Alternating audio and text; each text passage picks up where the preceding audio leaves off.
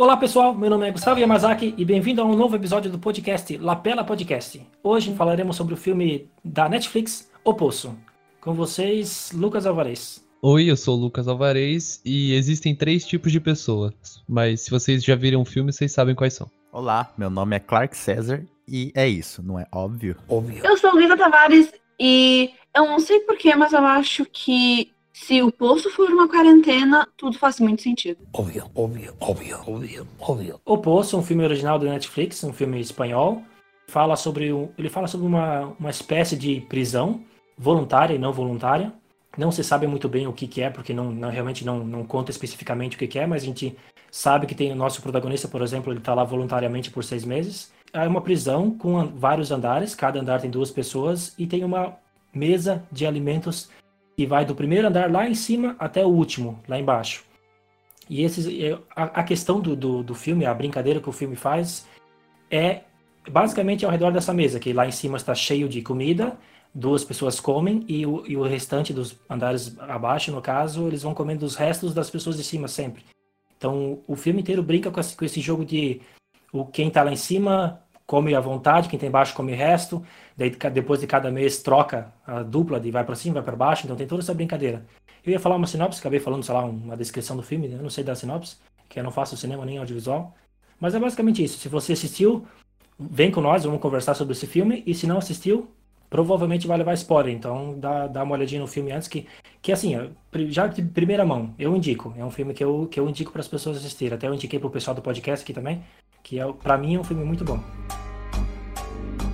Primeira coisa que eu queria saber, o que, que vocês sentiram com o filme, assim? Eu senti que o tempo não passou enquanto assisti esse filme. Eu senti que ele durou muito menos do que é o tempo dele mesmo. Então, Fiquei muito feliz com o filme. Não passou ou passou rápido? Gostei muito dele. É, entendi. Não, é que tipo, eu não senti esse tempo passar. Pra mim, ah. podia ter sido um. Parecia um curta, uma coisa assim. O filme não parecia ser tão longo como ele realmente é. Pra mim, ele passou muito rapidinho. É, eu confesso que eu fui, eu tava checando na Netflix, eu fui vendo os, um tempo atrás, fui ver os, ah, os lançamentos futuros. Até na verdade eu fui, eu fui ver os lançamentos futuros para ver que dia e iria lançar o novo episódio do Better Call Saul, que é uma série que eu acompanho e tal. Daí eu vi lá o posto, daí eu pensei, ah, que massa. Pela foto, pela descrição, parecia uma série interessante, eu achei que era uma série. E quando lançou, que tava lá na, na, na, propaganda, na primeira página da Netflix, eu já assisti achando, realmente ainda achando que era uma série. Eu só fui sacar que era um filme quando acabou. acabou o filme, eu pensei, pô, não tem, no, tipo, não tem um novo episódio e tal. Daí eu pensei, caralho, é um filme. Eu assisti, eu assisti o episódio inteiro, o filme inteiro achando que era uma série. Porque tem muita série assim, né? 50 minutos, uma hora e tal. E tinha muita cara de série, vocês talvez vão concordar com isso. Ou não, né, pelo jeito, pelo silêncio aí. Não, então, eu, eu vou dizer que eu fui muito surpreendido pelo filme, eu não tinha visto nenhum trailer. Algumas pessoas eu vi começaram a falar no, nas redes sociais, tipo, ah, é muito bom, ou assistam lá. Minha... É típico, né? É. Típico, rede social. Ah, é muito bom, assistam. É, é, é, bizarro. Nossa, estou digerindo ainda o que eu senti com o filme. Mas eu não sabia o que esperar mesmo, até porque eu não parei para ler nenhum desses comentários e não assisti o trailer. É, e hoje eu parei para ver o trailer e eu senti que ele dá a história do filme inteiro. então, enfim, acho que toda, todas as pessoas que estão nessa parte do podcast já viram o filme, mas tipo, se eu pudesse dar uma dica antes é não assista o trailer. Porque eu fui ver depois e ele entrega, tipo, todos os. tudo do filme, sabe? Eu não, eu não vejo problema assistir o trailer, porque mesmo que entrega tudo, o filme é isso ali, entendeu? Tu só vai ter, tipo assim, tu assiste o trailer, tu não consegue refletir só pelo trailer, tu assiste o filme inteiro e tu reflete, tipo, não, não, pra mim não importa, tem a mesma informação ou não, tu vai digerir mais porque tem mais tempo, né? O filme mais longo e tal. É que não estraga nenhum plot do, do negócio. Já, o filme já é muito claro, já é muito aberto nesse sentido, entende? Eu acho que não chega a estragar, mas tipo, eu acho que a experiência que tu tem quando tu é surpreendido e tu não sabe nada do filme que tu tá vendo é muito gratificante, assim, sabe? Alvarez não dormiu no filme, então? Eu não, eu fiquei, meu, eu fiquei tenso do começo ao fim, assim. E o filme me pegou bastante desde o começo. Ah, pra mim também. É, o filme começa muito bem, né? É... Eu acho que o primeiro ato do filme é, para mim, é o melhor. Assim, eu achei o filme bom, né? Eu não tinha visto nada também, o Saul Clark tinha indicado, né, pra gente conversar aqui no podcast, e eu não sabia nada. Não vi trailer, não vi vídeo de gente comentando, não vi nem gente comentando sobre. Clark falou ver, eu só cliquei e comecei a ver, né? Então não sabia de nada do que se tratava. O filme te pega já, tipo, dá uns 5 minutos, ele já te pega até antes, porque já começa muito interessante. Sim, sim, óbvio. Então, o primeiro ato do filme, para mim, é espetacular. Te engaja muito bem, né? Os dois personagens, né? De início, o primeiro personagem do primeiro ato. Você já fica nessa de, ah, eu quero ver, eu quero saber o que tá acontecendo, quero saber que lugar que é esse, que não explica nada.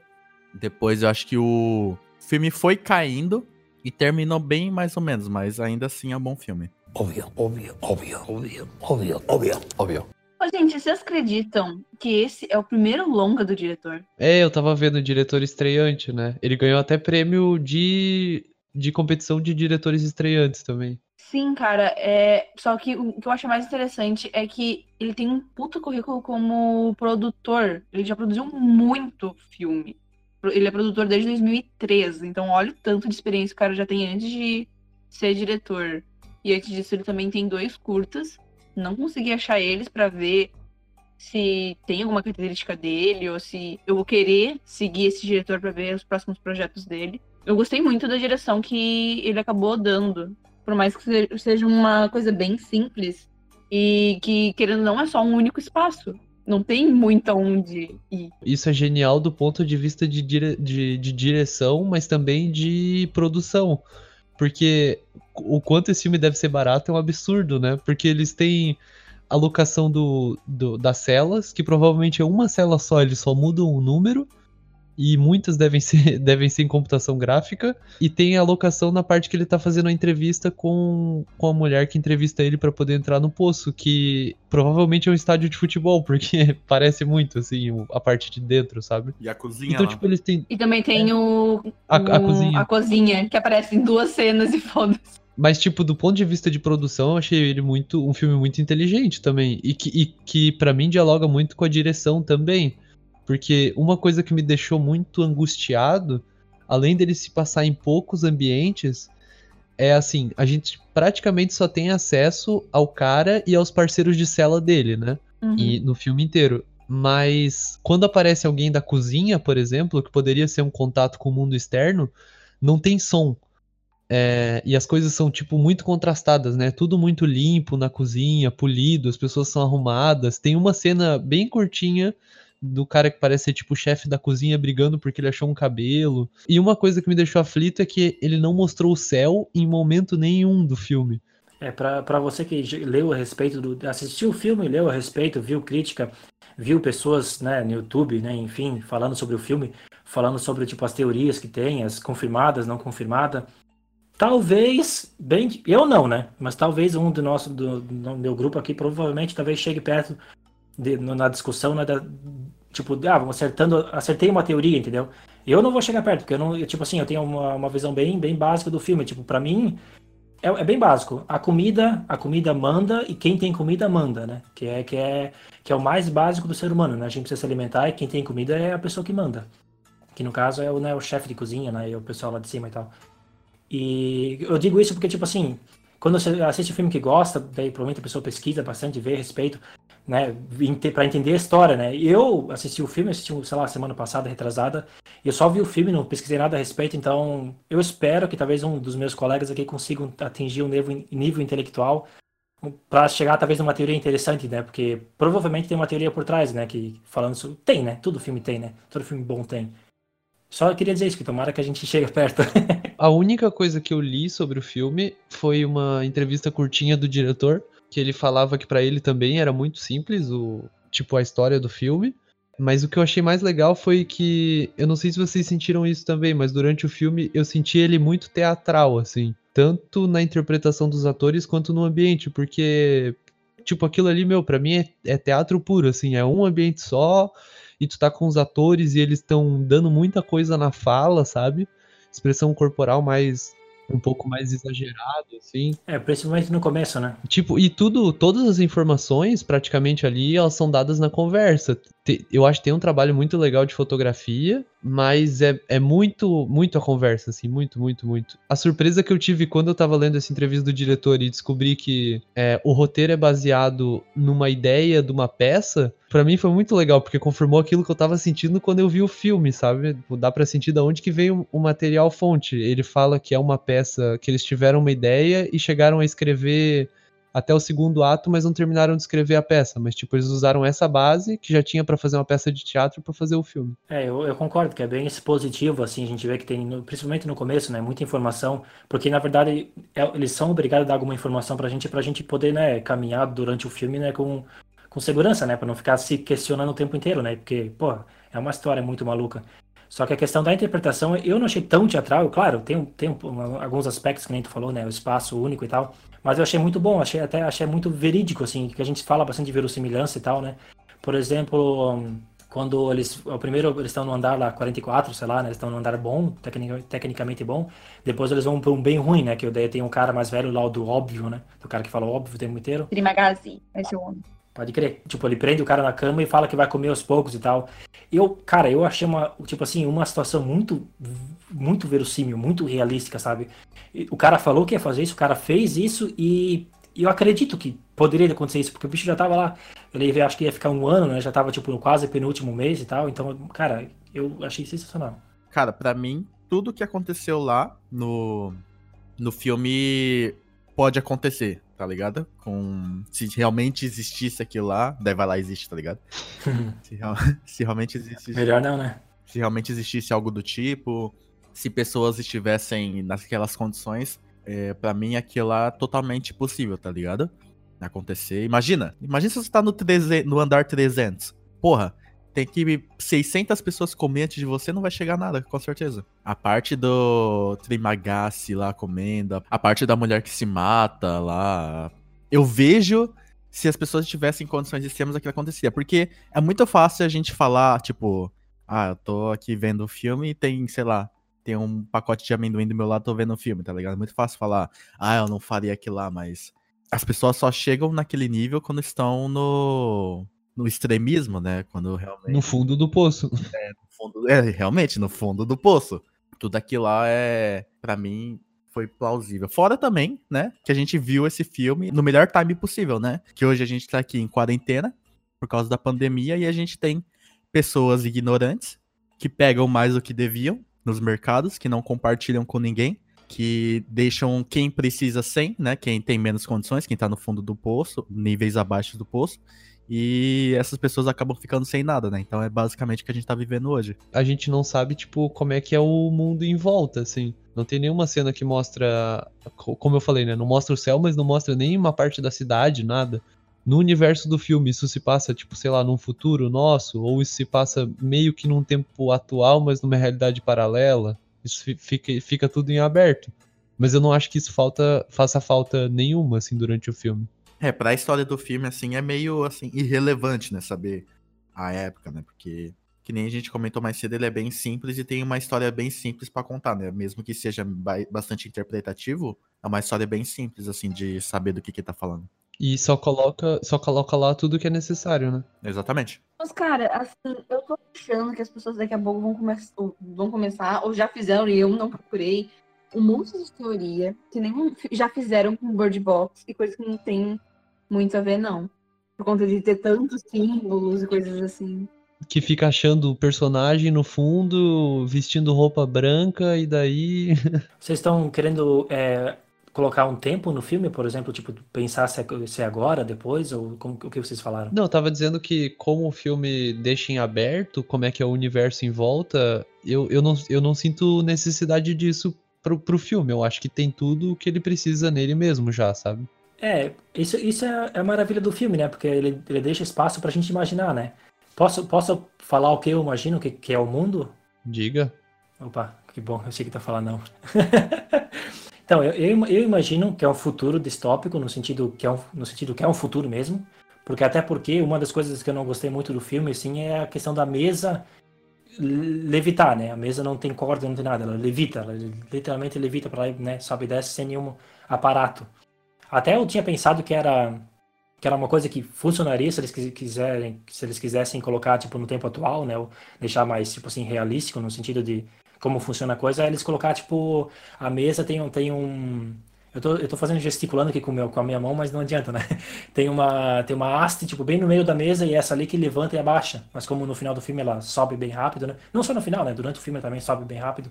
Ele já acabou com a minha teoria. Mas enfim, eu, eu penso, tipo, a minha imaginação é assim.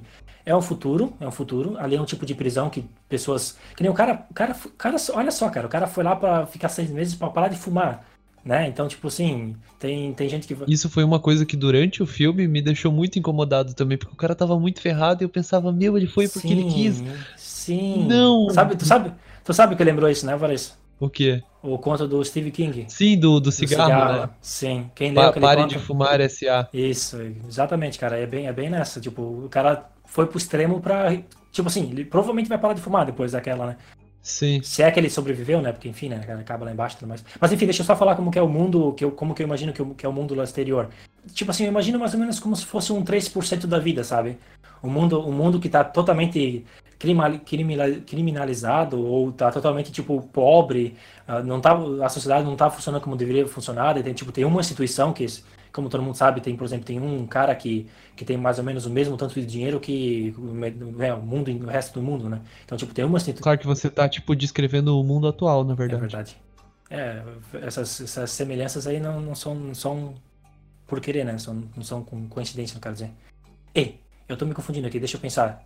É, enfim, daí eu tenho um mundo, o mundo é como se fosse um mundo distópico, assim como se fosse 3%, que é uma sociedade totalmente Mad Max da vida, né? Tipo, totalmente disfarçada, assim, não é. Eu uso cada palavra que não existe. Que não, que não tem uma sociedade específica, tipo, todo mundo é outro, todo mundo crime, não tem comida, né? E, e tem uma instituição que é a, que é a, a fodona da vida que, que tem que é que é do, quem, quem é dona dessa instituição é um cara totalmente fino, totalmente culto e cultural, né? Que é chefe de cozinha e tal, que é o cara lá de cima que, que comanda o restaurante. E ele, com o dinheiro que ele tem, o poder que ele tem, acerca do tanto do, né, do dinheiro e com o monopólio dele é a comida, né? Tipo, talvez é o único restaurante que existe na face da Terra. Por isso, por exemplo, o cara foi parar de fumar, o cara foi para lá porque, tipo assim, não foi só pra parar de fumar, ele foi para lá porque lá tem comida, entendeu? Lá tem, lá tem chance do cara se alimentar bem e tal. Talvez não, porque talvez não mostrou, não, não, não deixou tão claro isso, mas talvez eu acho que é alguma coisa nesse sentido, sabe? E tem, então, é, é isso, tipo, tem essa instituição gigantesca de, de ricaça que comanda isso, tem essa prisão, e todo mundo vai para lá ou para ou pra pagar crime ou para tentar uma coisa melhor, né? E, e esse mundo tem um, pós-apocalíptico aí, tipo, totalmente fora. Meu, eu tô falando muito com a mão aqui, olha que sou italiano aqui. É isso aí, eu acho que imagina alguma coisa assim. Não sei se vocês imaginam assim, ou como que vocês imaginam. Não, porque é uma ficção científica. Então, tipo, não tem as coisas parecer reais. E querendo ou não, o mundo que tá lá fora não importa muito pra gente. É, mas eu, eu sei que não importa. Eu sei que não importa, Luísa, mas tipo, o que, o que, que tu imagina? O que, que tu pensa que o mundo lá fora é?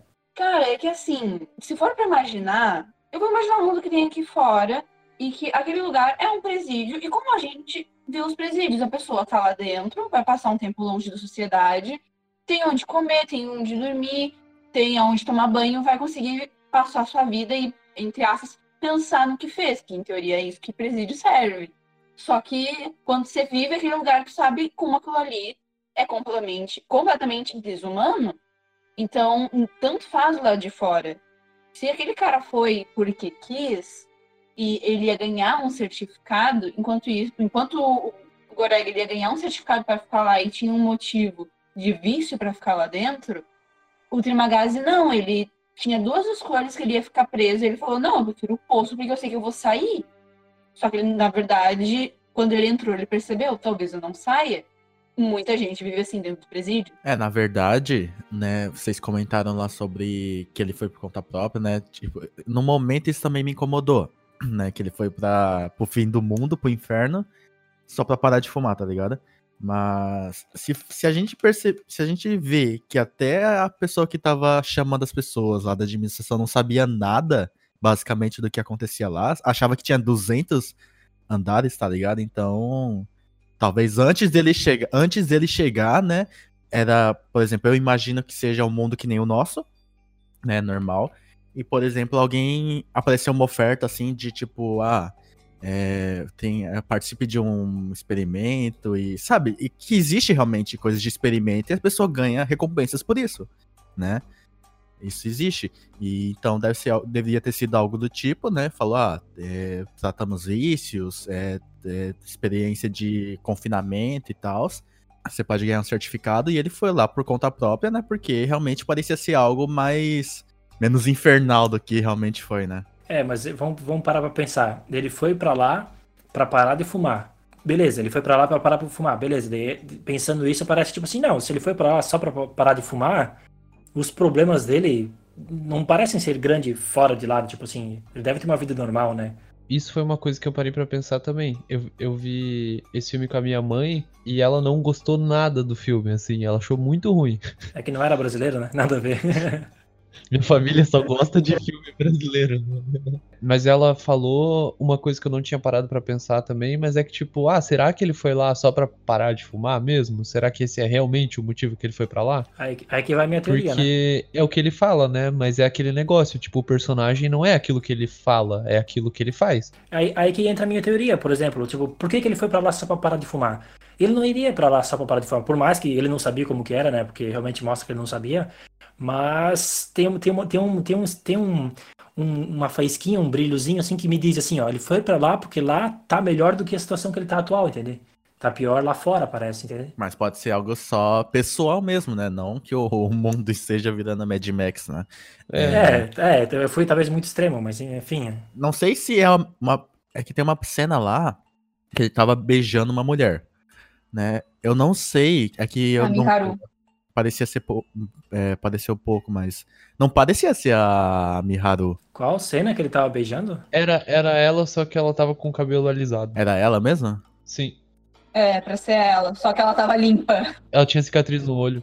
Me refresca a memória, quando foi isso? Quando ele tava dormindo, sei lá, tem uma cena que ele começa a beijar uma mulher. É que ele tá delirando, né? Ele tá delirando porque ele tava, né? acabou de matar um cara e tal. Podia, tá delirando porque acabou de matar um cara. Não, não é esse momento, gente essa cena acontece quando ele já conheceu ela e eles estão com um gás e ele vai mudar de mesa. Eles vão finalmente descer o nível a primeira vez. Caramba, eu posso. E esse é o momento dessa cena. Eu posso falar ou vocês vão me cortar de novo?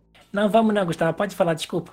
Então, porque quando eu vi, não parecia ser ela, porque ela tava bem diferente. Vocês estão falando que é ela, então pode até ter sido, mas quando eu vi, parecia ser que ele tinha uma esposa, não sei o que lá, né?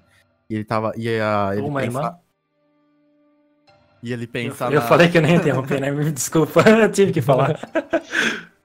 e ele pensar na mulher dele, assim, que eu achei que era a mulher dele, né? Podia ser algo mais como saudade, né? Ou algo que realmente eles tinham um casamento e acabou, e por isso que ele não foi por essa questão de confinamento, né? Mas agora vocês falando que se realmente for a a mulher lá, então acabou minha teoria, né? Ou ele era casado com ela. É, o que eu, o que eu, o que eu li na hora de ver essa cena, pensei, o cara tá delirando e tá, tá delirando com a mulher que ele tá meio que, tá, né, um crushzinho, assim, tipo, ah, tá, gosta da mulher e tal, tá interessado pela mulher. Um crushzinho. Ela mata Porra, a mulher, a mulher, de, a mulher desce numa mesa, toda cheia de sangue. Um crushzinho suave. Toda cheia de sangue. Gatinha, hein? E o cara, nossa, e aí? Quem, quem, quem é essa gatinha que desceu aí todo sangrando? que merda. Óbvio, óbvio, óbvio, óbvio, óbvio, óbvio, óbvio. A atuação, vocês então concordam comigo que foi uma atuação boa, por mais que talvez o Alvarez ache que foi um pouco teatral, mas funcionou, né? Não, mas eu, eu acho teatral, mas eu acho. Eu não acho isso um ponto negativo do filme. É que tinha que ser também, né? Tinha que ser um pouco teatral no sentido de. de porque ele deu muita informação, né? Então acaba, acaba tipo, parecendo que é, porque né, no teatro, cara, ele dá mais informação, porque tu não tem cenário, tu não tem nada, né? O que vocês acharam o Goreg ser, com, uh, ser comparado a comunistas. Gostaria de saber disso. Cara, uma coisa que eu odeio de comparação com o comunismo, a bondade não, não tem que ser comparada com o comunismo. Caramba, só porque é questão de repartir, isso é bondade, isso não é comunismo, entendeu? É comunismo também, mas. Não, porque, porque o comunismo é, é, o, é, o, é, a, é, a, utopia do socialismo. Então, tipo, não, é uma parte, tipo assim, é a sociedade inteira vivendo assim, uma coisa que é uma utopia, não, não tem como acontecer.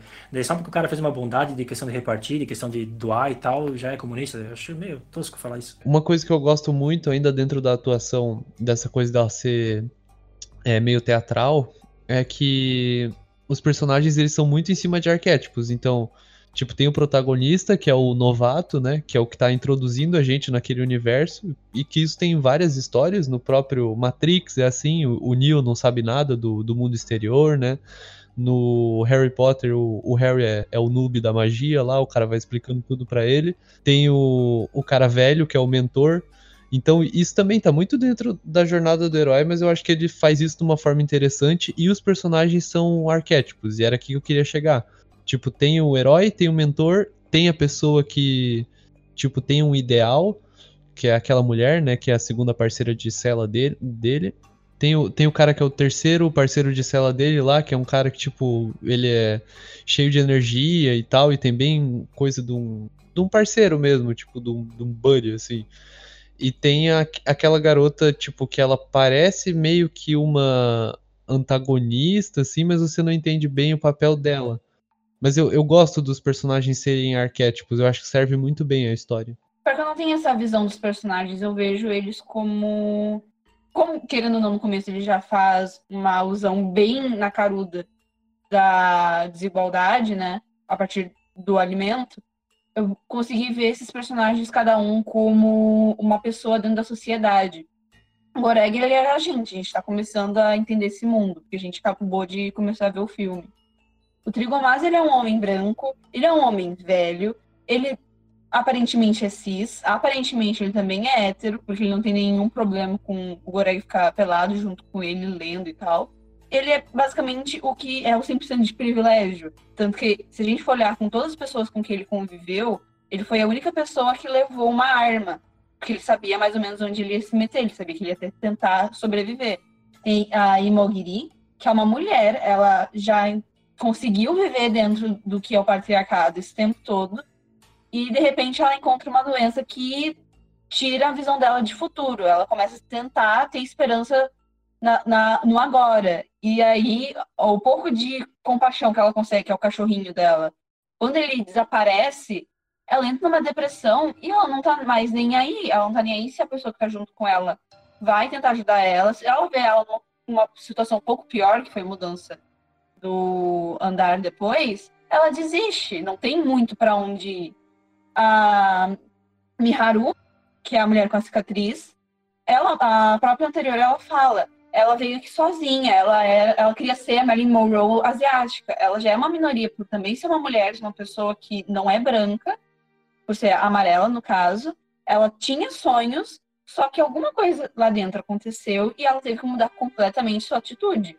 Ela deixou de lado o ukulele, porque foi isso que ela levou, e agora ela fica matando e lutando com as pessoas para ir atrás de um suposto filho ou filha, que em teoria não era para estar lá, porque isso pode entrar pessoas a partir de 16 anos. Enquanto isso, o Barrat, que é o último cara, que é o negro, ele é um homem negro que ele tá sempre lutando para conseguir subir só um pouquinho a mais, sempre querendo usando um pouco da empatia das outras pessoas para tentar melhorar de vida e sair daquele regime. O que ele quer é sair dali Daí a gente tem um outro personagem que é o Negro Sábio, que não dá um nome, que é o, aquele cadeirante. E obviamente aquele cara tá há muito tempo. E ele consegue a confiança das pessoas porque ele não pode literalmente sair dali, porque ele tá de cadeira de rodas, ele depende das outras pessoas. Como há outros personagens também dependem dos cuidados dos outros. Ele é um homem negro também quer sair daquela situação, mas ele sabe que ele sozinho não pode fazer nada por conta da condição física dele. Então ele precisa de mensagens coisas que são mais pacíficas, entre aspas, para que a situação dele mude. Então, eu acho que cada personagem tem uma força muito grande em si, que dava para, se fosse uma série, ter um episódio só para poder entrar em mais detalhes sobre o que cada personagem vai trazer. Foi o que eu achei que era, né? Mas me sacaneou no final, com os créditos finais ali. Eu gosto do, de ser um filme, sabe? Eles não, para mim, eles não precisam alongar essa história. E quando eu digo que eles são arquétipos, da mesma forma que a parte de eu falar que é teatral, eu, eu acho algo, tipo, positivo, assim. Porque eu, eu não vejo, tipo, bem como a Luísa falou, esses símbolos estão todos lá nos personagens. Mas eu não acho que eles precisem ser maior do que aquilo. para mim, tipo, tá tudo perfeito, assim. Quando você olha para eles, você vê eles profundo já. Não, não precisa de mais tempo para desenvolver as coisas. É, posso falar a pior falha, por mais que eu amei o filme, a pior falha que tem no filme, que eu achei, Tipo assim, a, gente, a mulher, no caso, ela tinha. Ela não podia. Ah, menos de 16 anos não pode entrar, beleza. Na minha cabeça, beleza. Ela, teve, ela tá aí uns, um ano no mínimo. 10 meses. ela teve um filho, né? Ela tava 10 meses só? Tava, a mulher falou. Sim, pois é. E, e aí, que, aí que quebra minhas pernas, porque. Beleza, se, se ela tá 10 meses, ainda, ainda dá tempo de. Ela, né? Teve um filho. Teve um, teve um, beleza, óbvio, não, não, não pode criança menos de 16 anos, teve um filho. Daí quando mostra a criança, a criança tem uns 5, 6 anos de idade, 6, 7, sei lá quantos anos tem, 4, não sei, enfim, eu, você sabe que eu não sei quantos anos tem uma criança, mas enfim. É uma criança, tipo, já meio. Uma criança já meio adulta. é uma criança. Tipo, meio adulta? Tô brincando, sabe? Tipo, mas é uma criança já com 5 anos, tipo, daí. Não, Quebrou comigo, cara. Não, não tem explicação isso ali, cara. Se fosse um bebê, cara, meu, ia ser perfeito, mas não é um bebê. Porra, eu já acho horrível ser uma criança no, no último andar que tá lá, nossa. Não, mas, mas é que se fosse um bebê, teria explicação dela. Ela teve o um bebê ali. Se, for, se é uma criança de 5 anos, ela, ela tem que estar no mínimo 6 anos. E se ela tá no mínimo 6 anos ali, ela já teria morrido, provavelmente, entendeu? Tipo, não tem como sobreviver 6 anos assim.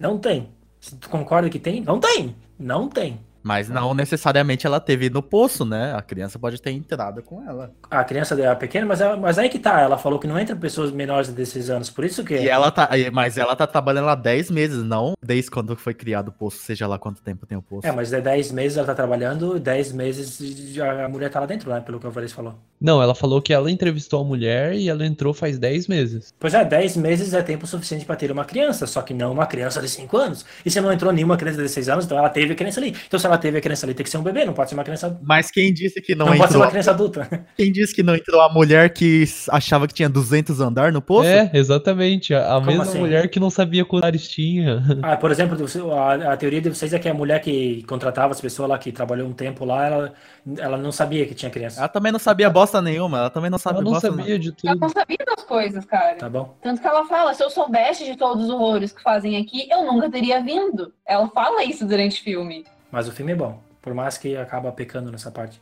O que talvez tenha alguma explicação que né, a gente não tá vendo, né? Tipo, beleza, tá, pode ser essa explicação, mas talvez tenha um outro, sei lá, enfim. Mas vocês acham que aquela criança era filha dela mesmo? Não sei, cara. Ah, tipo, pra mim, eu vi e já associei ser filha dela, né? Porque foi a única asiática, assim, que eu me recordo que apareceu no filme e a criança tem a cara dela, tá ligado? É, também foi, pra mim foi mais a mesma coisa, tipo, putz, lembra a, a Miharu, então é a, é a criança que ela tava falando que ela tá atrás e nem é todo mundo que acredita. E mas será que é filha dela ou pode ser filha de outra pessoa que ela descobriu lá e se apegou, sei lá, mas é asiática também, né? Daí não sei. É, de, pelo jeito que, é que é o personagem, é, pelo jeito a personagem é muito pra ser o filho dela, né? Então. E se a irmã dela tava lá, ela teve o um filho, passou muito tempo, a irmã dela saiu, a criança ficou e ela voltou para cuidar da criança, tá aí, ó. Mas aí, tu, tu, tu tá discordando Meu já com o que tu falou falou, Valência, porque tu falou, ah, o filme acabou perfeito, não precisa ser série. Se for essa história da tia e sobrinha, daí tem que ter série pra entender. Vocês querem ficar criando teoria, eu tô aqui criando teoria bosta, tá. cara. Pra mim não precisa de nada disso, mas. tá certo. Mas, tipo, não, não te deixou mal-humorado, no sentido, tipo, ah, que merda é essa? O por quê? Tipo, ah, por que, essa... que é isso? A criança, é, é, porque a criança, tipo, tinha aquela idade, entende? Então, eu não, eu não entendi isso na lógica dentro do filme, mas eu entendi no sentido representativo da coisa, né? Essa parte que eles descem para mim é bem legal, parece parece meio que aquela coisa dos dos europeus chegando no, no Brasil, assim, tipo, ah, vamos forçar uma evangelização aqui, todo mundo vai virar católico é agora. Daí eles descem e falam, ó, oh, gente, não pode comer, tá? Daí as pessoas, ah, mas eu vou comer, então toma porrada.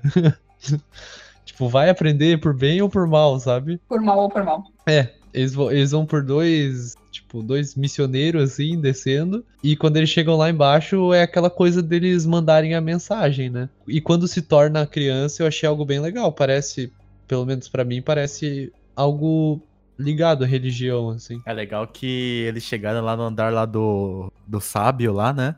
Ele falou, não, vocês têm que conversar, não sei o que lá, porque violência não é a primeira opção, não sei o que lá. Daí eles descem no primeiro andar, conversam, não dá certo, daí a partir de lá eles só fazem violência.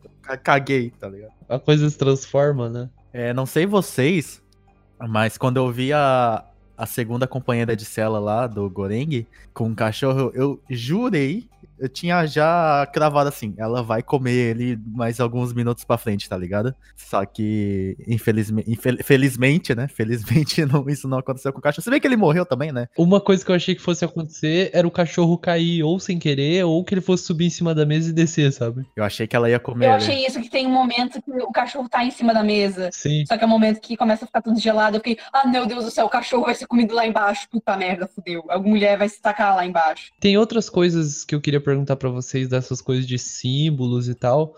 Por que vocês acham que tem 333 é, andares? É porque é, é, metade do inferno? Porque é 666? Ou por que que é isso? E por que que no semi-inferno não fica nem quente nem frio? Ah, eu não sei se tem alguma relação com o inferno, né? Eu não... Até escutei isso em algum lugar. Agora não vou saber dar referências bibliográficas sobre, né? Mas eu cheguei a ler sobre que o número 666 é meio que um, um, um erro, né? Das pessoas associarem ao inferno, que realmente não é esse número e tal, né? Pode ser, né? Só que eu acho que não ia ser algo tão, assim, pá, porque a gente escolheu, porque 666 é metade do inferno, né? 333 a metade do inferno e a gente quis representar algo parecido com o inferno, sei lá. Acho que acho que não. A gente tem que saber qual é o sentido do filme, por exemplo. Se tu tá teorizando que, que o filme é uma coisa real da Terra, as pessoas estão se alimentando mal na Terra, não tem porquê. Eu acho que não teria porquê, tipo, colocar essa apologia que lá embaixo é o inferno, porque lá em cima também não é o céu, né? Ou pode ser o céu, mas enfim, Acho que mistura muito, né, a teologia do negócio. É que, na verdade, se a gente for pensar que a cada andar tem duas pessoas, então no andar 373... Arca de Noé. Era para ter, era para ser, então, no total, o número meio que infernal, o 666. Eita caralho, acho que faz sentido isso aí, hein? Então, daí o que, que a gente pode pensar? Putz, cada um tinha um tempo para ficar ali dentro. Se em cima é o céu onde traz a comida, onde tem luz, onde tem cor, onde as coisas são quentes. E o último andar, que é o abaixo do número infernal, que seria a pessoa número 666, você tem o escuro, onde tem mortos, onde o cara viu literalmente, pela última coisa que ele viu de cima, é a luz no fim do túnel, uma luz branca. Aí ele volta ao amigo dele que tá morto. Seria mais ou menos como se o poço seria o quê? Purgatório?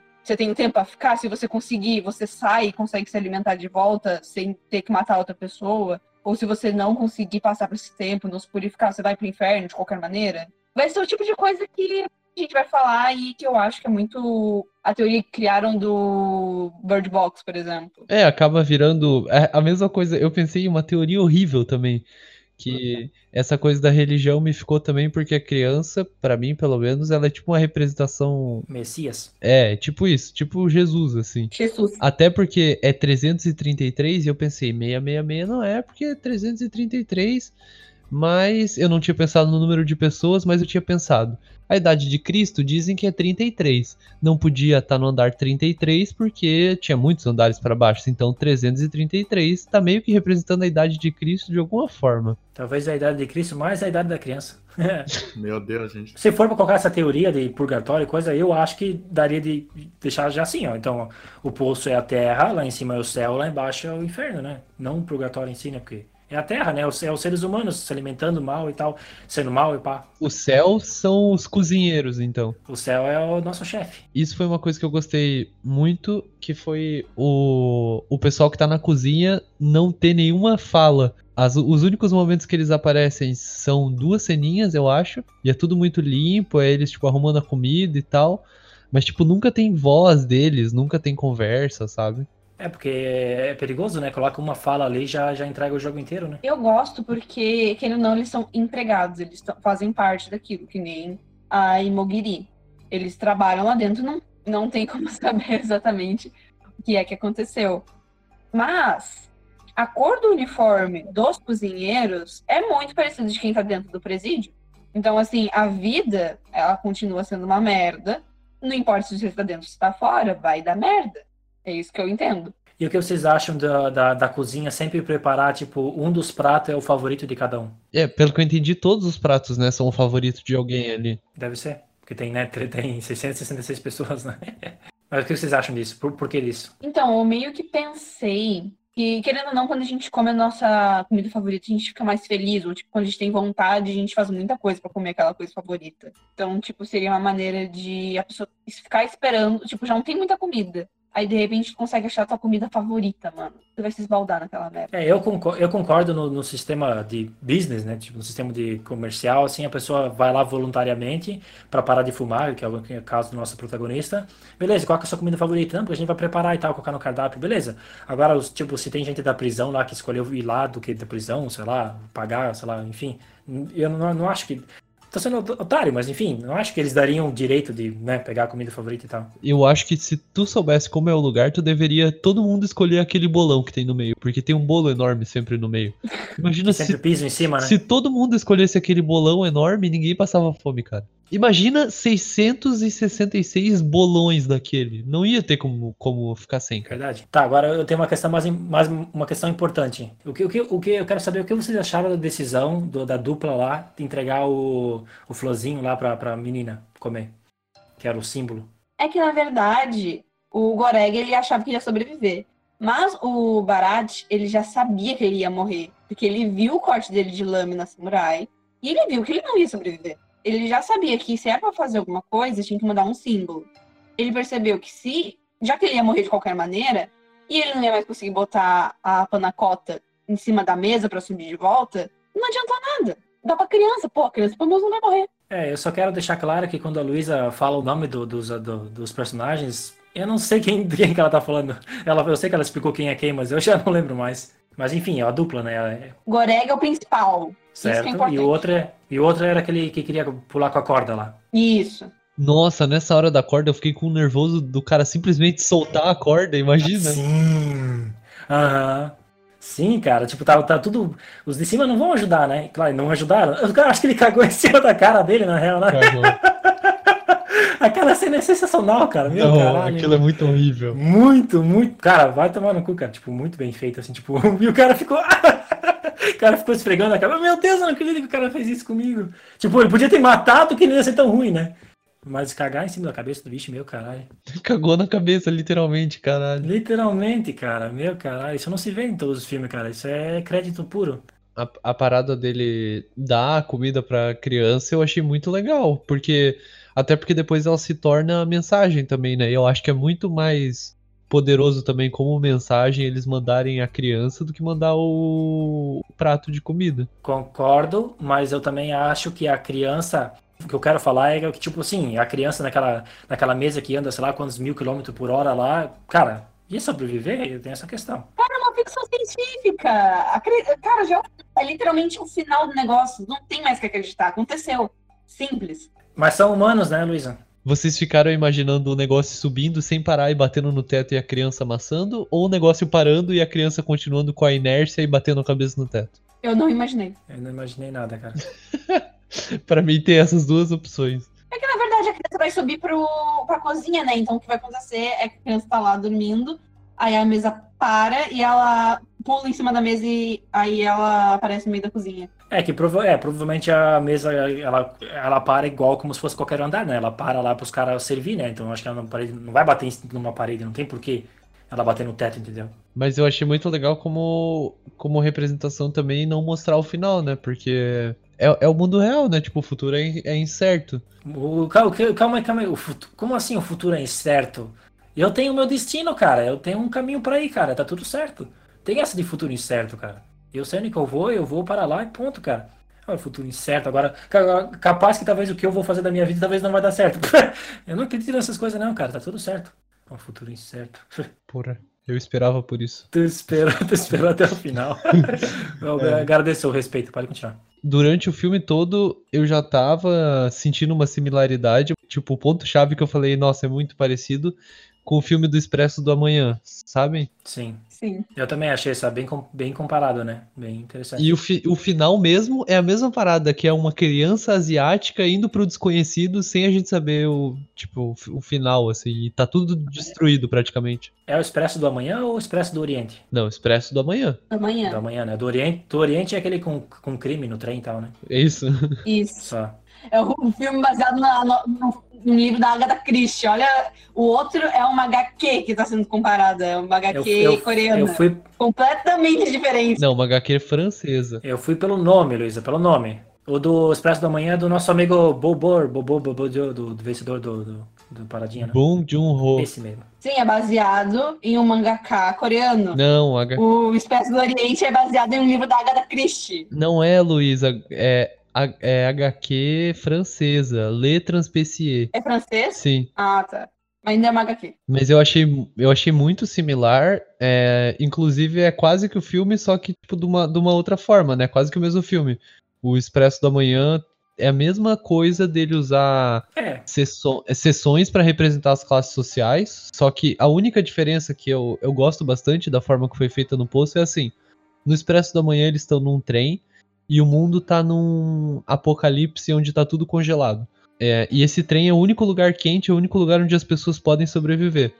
E da parte da, da máquina do trem, que é a parte da frente até o fundo, vai representando cada parte uma classe social. Então, dos mais ricos até no final, que é o pessoal mais pobre, né? E no poço é a mesma coisa, só que com as seções, tipo, de cima para baixo. É, sabe qual é a única diferença? Um é vertical e a outra é horizontal. Só isso. Não, mas tem, tem uma diferença que para mim é crucial, que ajuda a, a metáfora do poço ser um pouco diferente. Uhum. Que é a parte de que, tipo, no poço as pessoas estão sempre trocando de, de andar, né? Certo. Então o cara até fala, tipo, ah, no começo lá que ele tá ainda com o primeiro parceiro de cela dele lá, e ele fala, tipo, ah, mas da próxima vez quer dizer que a gente pode estar tá lá no fundo ou a gente pode estar tá lá em cima. Por que, que a gente não ajuda a pessoa de baixo se pode ser que amanhã eles estejam em cima da gente? Ah, porque eles também não ajudariam a gente se eles estivessem em cima da gente, sabe? Cara, é a, a fala é magnífica, cara. Usa a situação para brincar, né, com coisas da realidade. Fala tudo, né? Já no começo ele fala, então por que, por que, que tu cuspiu lá embaixo? É, eu cuspi lá embaixo porque eles estão lá embaixo, porque os de cima também gospem em mim. Daí quando tu tá lá em cima, quando tu tá embaixo, as pessoas gospem, daí o cara, ah, porque eles são filho da puta. Tipo, é o ser humano isso, cara. É, é, é tão, é tão ambíguo, tão, tão né, aberto a todas as possibilidades, tipo, escrota de fazer mal e foda e, e saber que recebe o mal também, sabe? Tipo, é maravilhoso, cara. Eu tenho uma dúvida aqui se vocês conhecem o personagem do Don Quixote de La Mancha. Com certeza. Porque o Don Quixote, na verdade, ele é muito conhecido por ele falar de, de todas as aventuras que ele viveu, mas na verdade são grandes alucinações que ele fica contando. O Don Quixote é um maluco. Que conta não, ele vive, né? E quando ele fala que ele luta contra gigantes, na verdade ele lutou contra moinhos de vento. Então você nunca vai conseguir acreditar de, exatamente o que, que aconteceu com o Don Quixote. Então a gente também acaba querendo ou não, já que o personagem também é muito a aparência física que a gente conhece no Don Quixote, se ele realmente ele tá delirando ou não com tudo aquilo é mais uma teoria maluca. Eu achei sensacional, porque, porque o Don Quixote é simplesmente o melhor livro já escrito na história da, da humanidade. Me fala um outro que é melhor que o Don Quixote e eu, eu, eu, eu peço desculpa, mas eu prefiro o Don Quixote. Crepúsculo 3. Eita porra, aí, aí tu me quebrou. É ensaio da cegueira. É bom também, mas não é melhor que o Don Quixote. Diários de um banana.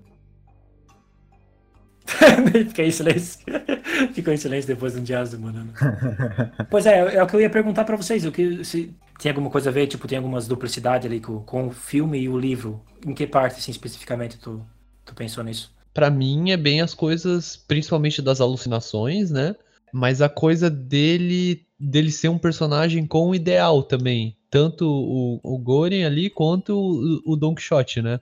Tipo, é um, é um cara que tá lutando por algo bom, sabe? Mas ao mesmo tempo ele tá ficando maluco com aquilo. Eu não sei, cara. Eu tenho uma leitura diferente do Don Quixote. Não, eu, não, eu não vejo caber. Eu, eu, eu vejo o ser Don Quixote por ser, um, por ser um livro famoso e por representar a cultura e a leitura e a, e a arte e, a, e o pensamento, né? E né? a imaginação, a criatividade, enfim. Mas não, não a fim de, tipo, realmente comparar o filme com a obra do Don Quixote, né? A leitura em si. Então, assim, vocês sabiam que quem tinha Don Quixote aqui no Brasil durante a ditadura, a maioria foi preso? Sério mesmo? Porque o livro mais vendido do Don Quixote aqui no Brasil é um com a capa dura vermelha. Ah, não. E se dizia que o livro vermelho é um livro comunista. E o ditadura ah. brasileira, a gente sabe, lutou contra o comunismo. Então, quem tinha o livro do Don Quixote foi tudo preso. A, por, por ser contra o governo por ser contra os militares, porque é um livro comunista. Então, tipo, eu achei.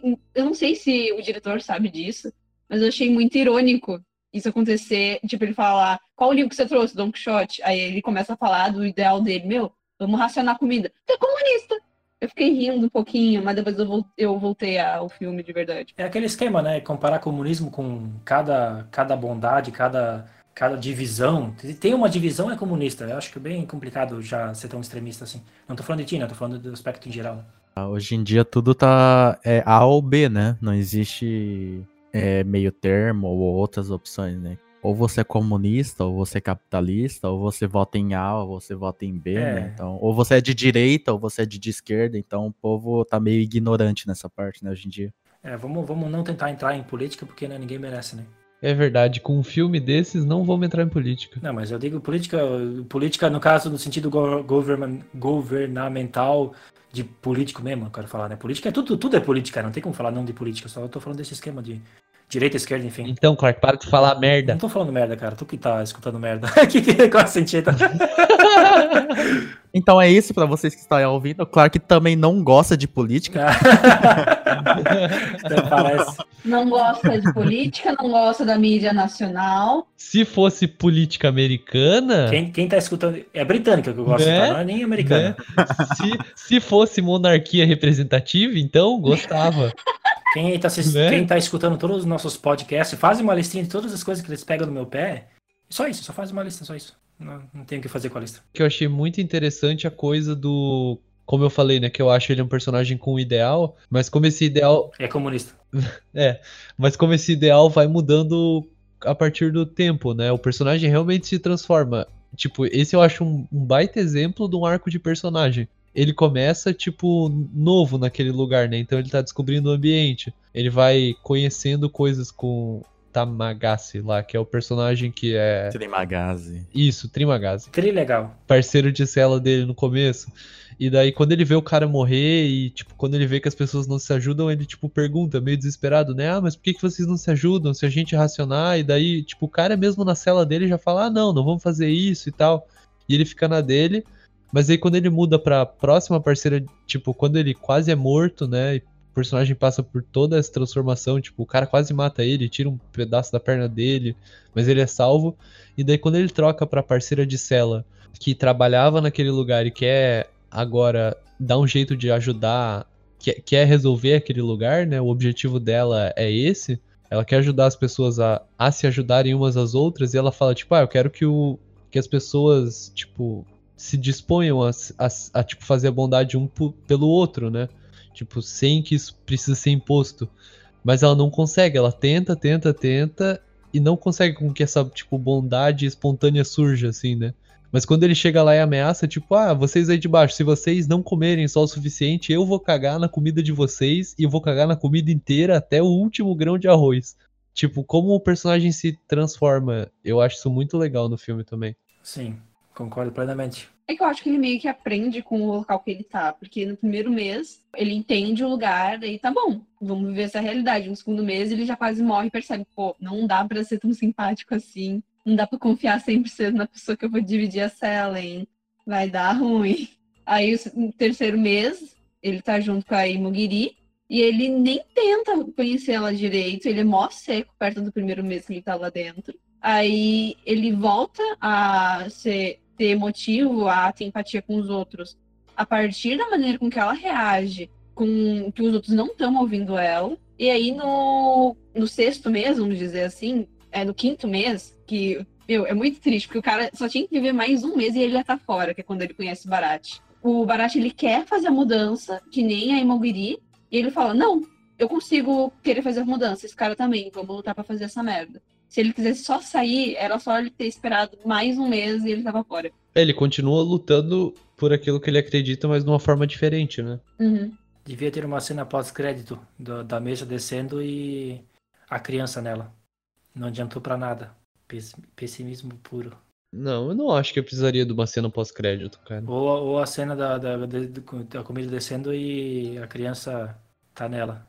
Mesmo, mesma, mesma cena da, da outra pós-crédito. Fazer duas vezes, mesmo pós-crédito. Tô brincando. O filme, tá, o filme, pra mim, terminou legal. Pra mim, por mais que decepcionou na, na situação que eu já comentei do, da criança ser muito velha para estar tá lá e tal, não ter explicação, não ter, não ter espaço pra gente teorizar de um jeito que a gente fica, né, satisfeito e tal. Mas terminou assim do jeito que devia ter terminado, tá bom. E o Goreng, ele saiu, morreu? O que, que aconteceu com ele? Não, eu acho que ele morreu, né? Não tem como viver lá, né? Ia ficar sem comida, né? A não ser que tinha uma porta lá, mas não, não, não pareceu ter, né? Tipo, uma saída lá no último. Eu fiquei pensando, enquanto ele descia, ah, imagina que merda se o segredo do bagulho for se você chega no último andar, tem uma porta e você só vai embora, sabe? Seria sensacional também, né? Tipo, era, era só subir, ninguém pensou nisso. É, todo mundo podia subir junto na plataforma, descer e ir embora de uma vez só. O que faz sentido, né? Porque a mulher desce e tal, mas ela sempre sobe por causa da criança, né? Outra, outra pergunta, pois é, a mulher sempre desceu, né? Ela desceu sempre até o último andar, algumas vezes. Como que ela subia? Ela esperava lá no último andar pra, tipo, ser reimaginada. Provavelmente ela descia só no, tipo, no último dia do mês, né? Faz mais sentido, né? É, eu acho que é isso. Eu acho que ela dormia no lugar e depois continuava a descer. Ela descia no primeiro dia do mês, eu acho, ou no, no meio ali, porque ela subia quando ela quando colocavam para dormir, né? É verdade, tem uma cena que ela já, tipo assim, começou o mês e ela já tava descendo, né? Pra mim, isso é uma das provas de que a criança nunca muda de lugar, porque ela sempre desce, então a criança nunca tá em cima. E se a criança nunca existiu? É possível. É... Mas aí os dois personagens têm que ter visto ela, né? Que personagem? e se não tem personagem? E se não personagem? E aí? Quem é seu Deus? Ô, oh, porra. é, mas é um filme muito, muito massa, cara. É um filme muito massa porque tu, cara, filme assim que tu sai, tipo, não do cinema, né? Porque é da Netflix e tal, mas tu sai querendo discutir, querendo teorizar, querendo, né, pô, isso, isso, isso, cara, isso é muito massa. Por mais que hoje a gente acha que é. A gente tem muito preconceito no sentido tipo, ah, filme que. O Alvarez é um cara que fala isso muito. Ah, é filme da Netflix, ah, isso é, né? É, parece tipo, prejudicando a imagem, né? Tipo, do filme em si, mas, tipo, se o filme faz a, a, a obra dele, se faz, né, se faz a obrigação dele e tal, e, e ainda mais esses filmes que ainda passa do filme, que vai para uma discussão mais interessante depois e tal. Cara, o filme é sensacional, cara. É que eu só tô defendendo. Tô defendendo Netflix, não tem porquê, mas enfim, né? Só... Mas aí a gente tem que fazer um parênteses, porque eu acho legal o filme da Netflix quando a Netflix entra no meio da produção e ajuda com dinheiro quando o filme já começou a produção, mas não interfere na parte criativa, ou quando não são eles que começam a produção do filme. Porque você consegue sentir muito a diferença quando eles vêm numa etapa mais final do filme, tipo, ah, estão só na parte de distribuição, mas também entram como uma verba de produção já no final, ou quando eles fazem a produção desde o começo. As coisas que eles produzem desde o começo, elas são muito mais, tipo, feijão com arroz, o, basicão, assim, que vai agradar todos os públicos, do que essas coisas entendo, entendo. que são muito mais artísticas e o que a gente gosta. É, que não, que não é necessariamente produzido por ela, né, tipo, né? Que ela não dá o start da produção. É, exatamente, ela entra com produção, mas já no final, né? É, e é a questão da gente ter um olho mais clínico, né? Pra, tipo, não, não julgar, assim, né? O que a gente não sabe ainda, né? Não tô, tipo, não tô direcionando isso pra ninguém, só tô comentando. Agora que vocês deixaram um espaço, uma brecha, eu vou responder o Gustavo. Pra mim, ele morreu, porque ele literalmente chega no fundo do poço e vê a luz no fim do túnel. O túnel é vertical mas ainda é luz no fim do túnel. Pra mim é morte. Eu tinha até esquecido que tinha perguntado isso. E tu acha o que, Gustavo? Que eu acho? Ah, cara, eu acho que ele. É que é foda, cara, porque o filme simplesmente acaba quando ele chega lá, tá ligado? Tu ficou muito decepcionado, né? É, eu fiquei muito decepcionado, cara. Tipo, porra, me dá. Mas vocês ficaram, tipo, com vontade de ver fora de lá? Não, eu queria pelo menos umas é que deu umas simbologias, mas eu achei bem, bem, bem interpretativo. Mas eu queria pelo menos uma simbologia do que, que aconteceu com ele, tá ligado? Não tipo, ah, ele chegou lá e acabou. Claro, pode ser simplesmente, tipo, foda-se o que, que aconteceu com ele, né? Mas eu queria saber o que aconteceu com ele. Eu não faço ideia. Eu, para falar bem a verdade, sendo bem honesto, vou falar agora só no finalzinho do podcast. Eu assisti o filme bem alterado. Bem alterado. Eu assisti o filme. Ah. Daí eu. Acabou, acabou o filme, eu só desliguei, acho que eu nem desliguei o PC, desliguei só a TV para não ficar com aquele, né, que fica uma tela azul depois de um tempo. Cara, capotei. Fiquei muito feliz com o filme. Muito feliz. Eu acho que é por isso que você riu tanto com o cara sendo, levando um cocô na cara. Exatamente. Não, mas não, não foi só por causa disso, porque isso é uma cena assim que prova provavelmente sóbrio, tipo, eu estaria muito, muito, muito feliz também. Uma cena de um cara cagando na cara e o cara. e foi muito bem feito, cara. Tem até medo se não foi verdade, tá ligado? Pra saber o nível do, do bem feito do negócio. Meio imagina. Dogma 95. Dog, Dogma 2020. Tem que, se tem que cagar, tem, tem que cagar mesmo. Claro que além de não gostar de filme nacional, não querer discutir política, ele quer que as pessoas caguem nas caras dos outros. É, eu, eu aceito as piadas, porque às vezes é engraçado e tal, mas quem tá escutando, por favor, né? Tipo, questão de discutir política e tal, filme brasileiro e tal, né? Entendo que é piada, né? Eu sempre reforço isso. O ponto alto para mim, cara, foi a interpretação do cara que falava óbvio. Sensacional, cara. Muito boa. Você achou ele o melhor? Aham, muito bom, cara. Eu achei muito massa. Até na parte da alucinação também, eu achei sensacional. É bem bom, também achei. Ator ótimo. Óbvio, óbvio, óbvio, óbvio, óbvio, óbvio, óbvio. Vocês querem dar as notas, então? É que a gente deu nota em todo o filme que a gente analisou, né? Tá, eu, eu acho difícil dar nota, mas se fosse pra dar nota de 0 a 35, eu daria o quê? Uns, uns 28. De 0 a 333. É verdade, 0 a 333. Ah, essa é boa. 200. Não, não, não, mas tem que ser ao contrário, porque os andares de cima são os bons. Ah, tá. É, quanto mais, velho. Tá, em qual andar você estaria? O 0 tem toda a comida e o 1, um, os caras comem bastante, porque tá lá em cima, né? Mas, enfim. Tá, então de 0 a, 30, de 0 a 33 eu, eu. Não, de 0 a 333. Isso, 333 eu estaria, tipo, nesse filme, estaria no 22. Aí sim, hein? Eu, olha que eu não pensei muito. pra mim, esse filme, eu botaria ele no andar 45. Hum, tá bom também. Mas tá bem mais embaixo do que o Clark. Pô, de 333 no 45. Mas ainda dá pra comer todo dia. E vocês, Alvarez e Luiz? Eu vou tentar raciocinar a nota e ver se vocês compreendem o negócio que eu quero falar. É um filme muito bom e é um filme que para algumas pessoas assistir uma vez não precisa assistir nunca mais. Eu, por mim, assistiria de novo, mas quando eu quero assistir uma coisa um pouco mais densa, quando eu tenho saudade de ver uma coisa mais cabeça, um pouco, que me, o filme que me faz pensar em si um pouco. Ou seja, eu tenho que colocar num andar que não se alimenta todo dia, ou seja, tem que ser de 50, a partir de 51. Nessa lógica, não que o filme seja ruim tá para baixo. Eu acho que eu vou botar ele nos 60, porque eu assistiria, mas eu não assistiria, por exemplo, uma vez por mês. Tem, tem filmes que eu sei que eu faço na minha vida que eu vejo uma vez a cada um mês.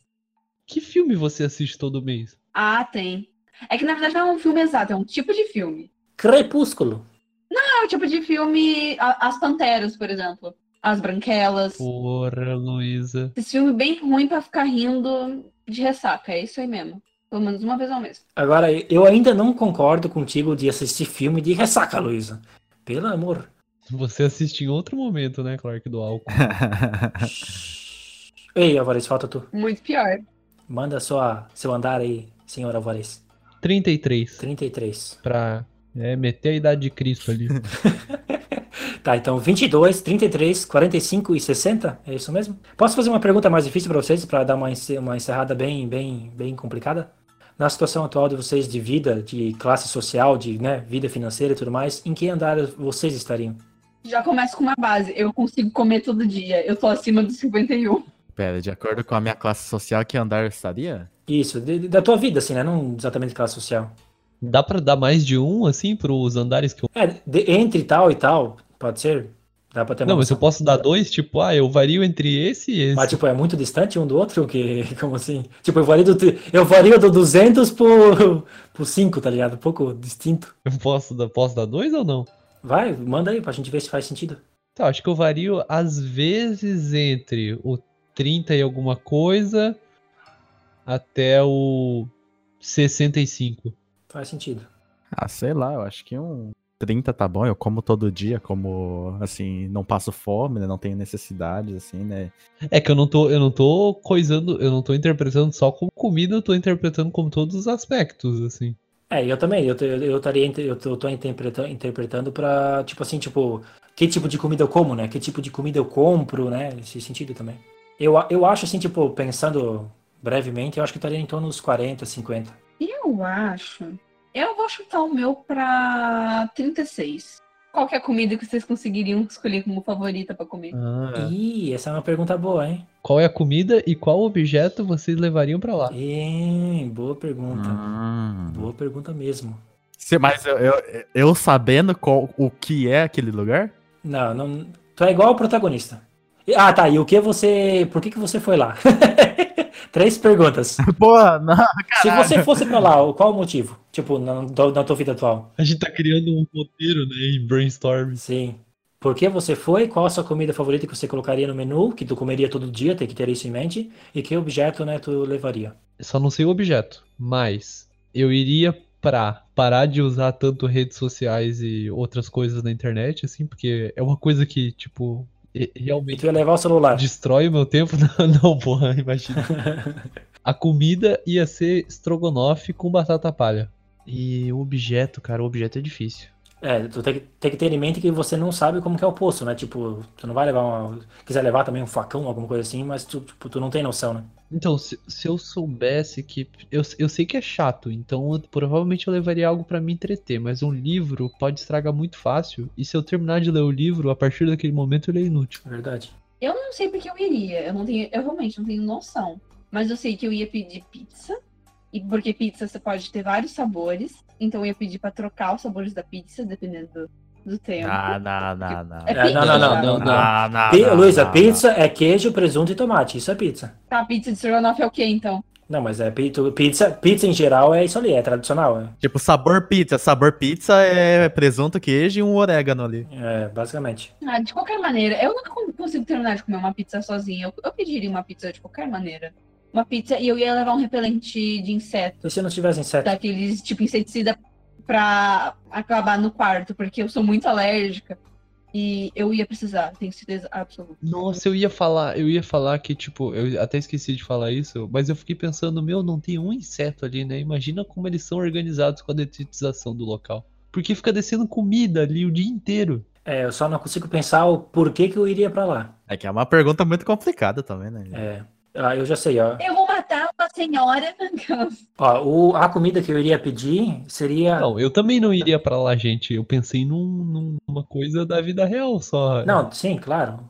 Eu iria para lá porque eu matei meu colega de quarto. Eita caralho! colega, colega de apartamento, né? Pra quem não sabe, eu e o Clark mora junto, né? Então só explicando a piada é, aí. Que não gostei dessa piada, não. É. Eu me senti. Eu gostei. É, vai que eu tenho uma, uma Plus Knife lá, esqueci como é que chama. É, muito, muito, muito boa a história, né, do Samurai Plus. é Samurai Plus, né? Nossa, aquilo é muito uma história de, de conto do Stephen King, né? O sim, cara contando. Cara, aquilo. Sim, cara, é muita semelhança, cara. É muito... Por isso é bom, cara. Por isso é bom. Eu acho que eu pediria. Hum, escondidinho de frango. Uh, bom e eu levaria meu violão. Violão. O ruim, imagina, cara, desafina, quebra uma corda, já era. Ah, mas tem mais cinco cordas, cara. Quebrar, quebrar corda é, é bem, bem demorado, assim, né? Se para pra pensar. Que, o, que o cara, cara foi lá com seis meses, né? Em seis meses eu não quebro uma corda. O violão tem quatro ou cinco cordas? Ah, cinco ou seis cordas? São seis cordas. Ah, tá, não. Então falei certo. Achei que eu tinha me confundido. Tá, então um violão, um escondidinho de frango, e o motivo? E porque eu matei meu colega de corte. Realmente isso. tu, vai, tu vai falar isso aí mesmo? eu acho que isso aí é um aviso, hein? É... Não queria falar nada, não. Tá, eu, eu pediria uma torta de nozes, porque eu acho que eu não tenho como enjoar disso. Nozes para mim é uma maravilha. Ou nozes, né? Só nozes, né? Mas enfim, tem que escolher uma coisa, provavelmente uma torta de nozes que já tem um, um cremezinho e tal, fica mais, mais, mais pã. É, tem que ser fácil para comer também, né? É verdade, não tem muito tempo, né? Então tem uma, uma torta de nozes. O, o objeto seria a Bíblia, porque não existe livro mais complexo de tu ler, então, tipo, teria muito tempo para tu ler, ler e tentar entender e tal, né? Porque, querendo ou não, é o livro mais né, mais complexo da história da humanidade, eu gostaria de ler, né, um dia. eu com... acho que seria o único lugar que eu teria saco para ler a Bíblia. Exata, exatamente, uma prisão, exatamente. tu não tem outra Exatamente, saída. cara, é o que todo mundo faz. Só por isso. O cara levou o Don Quixote, que é divertidinho ainda. Mas aí que tá, tipo, Don Quixote, tu, tu, tu, tu lê uma vez, tu já pega a história. A Bíblia, tu tem que ler 300 vezes pra tu, pra tu tentar teorizar sobre a história ainda. Enfim, a Bíblia, né, a torta de, de, de nozes, e o porquê eu estaria lá, cara, mano, não faço ideia, cara. A única coisa que eu penso é talvez, tipo, isolamento, talvez. Sabe? Tipo, ah, eu quero me isolar, mas mesmo assim é muito fraco essa, essa motivação. Até porque quem quer se isolar, né? É muito difícil o cara realmente querer se isolar, a não ser que é muito extremo, né? A vida dele. Quarentena é o motivo para você se isolar. É, aí é um bom motivo. Tá rolando um vírus aí mundial. A então... gente não tá isolado, né, gente? A gente tá aqui no podcast conversando com. É, não, a gente tem um isolamento bem, bem aberto, né? No sentido, né? A gente tá em casa e tal, não é nada muito. Mas enfim, Não, eu não, realmente não consigo achar nenhum motivo, tipo, mais palpável pra, pra eu estar tá lá, tipo, querer ir lá e tal. Morri pelo meu colega de quarto. É. Fugindo, né? O cara fugindo do meu colega de quarto. Ah, daí eu chego lá, tu tá na mesma sala que eu, tá ligado? Eu sou seu colega é. de quarto. Desgraçado. Eu já pulo, tá ligado? Já cai no primeiro dia, tá ligado? Tipo, pouco. É, é. Então, eu tava pensando até agora, e eu acho que eu levaria um baralho. Um baralho? Tem muito tempo, você não tem o que fazer, e você tem um colega, e provavelmente ele sabia que ele ia ter que ter um colega. Nós, nós... já supondo que talvez ele saberia que teria um colega. Tentando botar desculpa. E você tem que, tipo, não tem o que fazer, cara. Você ia ter que fazer algo. Você cara, pode jogar paciência se a pessoa for chata, ou você pode jogar outro joguinho com a pessoa. Cara, e são jogos intermináveis, é barato. Tu tem, tu tem um, o limite tu, é a sua imaginação. Tu tem uma alma de tiozão, cara. Tu quer parar de usar a rede social e jogar baralho, é isso mesmo? E jogar baralho, cara. Não, mas faz sentido, sim, faz sentido. Óbvio, óbvio, óbvio, óbvio, óbvio, óbvio, óbvio. Muito obrigado por escutar até aqui, né? É, a gente vai lançar, tipo, um podcast toda semana, toda semana, o ideal é toda semana, né? A gente tá, tá com esse cronograma agora. E se não escutou nossos podcasts anteriores, escute, né? Compartilhe, né? Se gostou, não gostou. Se não gostou, critique o que, que o que, que tá faltando, o que, que né? Se talvez está muito confuso, enfim, critique a gente que é pra gente saber, né, como que tá, o que, o que dá pra melhorar também, né, porque, querendo ou não, é uma experiência, tipo, única pra gente, única não, né, nossa primeira experiência como podcast e tudo mais. Então, a gente tem um, a gente tem rede social, agora temos é, Instagram e Facebook, lá, Lapela Podcast, tudo junto, arroba Lapela Podcast. Alca alcança a gente lá e manda mensagem DM mesmo, enfim, manda e-mail também, lapelapodcast.gmail.com. A gente dá uma olhadinha, não, não, tenha, não tenha medo não, só, só falar, a gente é bem de boa, a gente, né, a gente é bem novato nisso aí também, né? A gente está começando agora com podcast, estamos para se divertir, né? E também é uma ideia para a gente, né, ocupar nosso tempo, né, para ocupar nossas cabeças, né? Então, se tiver muito confuso o que a gente está fazendo, se tiver dá para melhorar alguma coisa, ou quiser elogiar também, elogio, elogio a gente aceita também, não tem problema. Enfim, segue a gente lá, conversa com a gente, né? Segue pelo menos pelo apoio, né? Enfim, primordialmente, né? Obrigado por escutar a gente e acompanhe a gente nos próximos podcasts. Semana que vem a gente vai ter mais. Bebam água, mantenham a quarentena qualquer coisa, liga pro amiguinho. Tchau. Lavem as mãos, meus queridos, como eu sempre digo. Óbvio. Óbvio. Óbvio. Óbvio. Alvarez, não vai terminar, então um bip ali pra tu dar um tchau, só pra gente. Ah, você deu seu, o, todos os recados, é só se despedir. É só o quê? É só se despedir? É só se despedir. É, é só se despedir mesmo? Tu não sei, eu creio que sim. Tu tá, tu tá perguntando, tá me questionando. Tipo, tem mais alguma coisa que a gente tá esquecendo? Porra, claro que tu perdeu o timer, era só falar óbvio. É, da piada, cara. tu, tem, tu tem a minha gravação, é só botar lá é, depois. Era óbvio. Eu falhei. eu vou ter que caçar uma risada da Luísa só em outro programa, porque ela não riu. Mas tu já cancelou? Pede pra ela rir agora. Ri falsamente, Luísa. Meu Deus! Ela deu uma engasgada, tá ligado? Pior que ficou bom. Então é isso, tô cortando.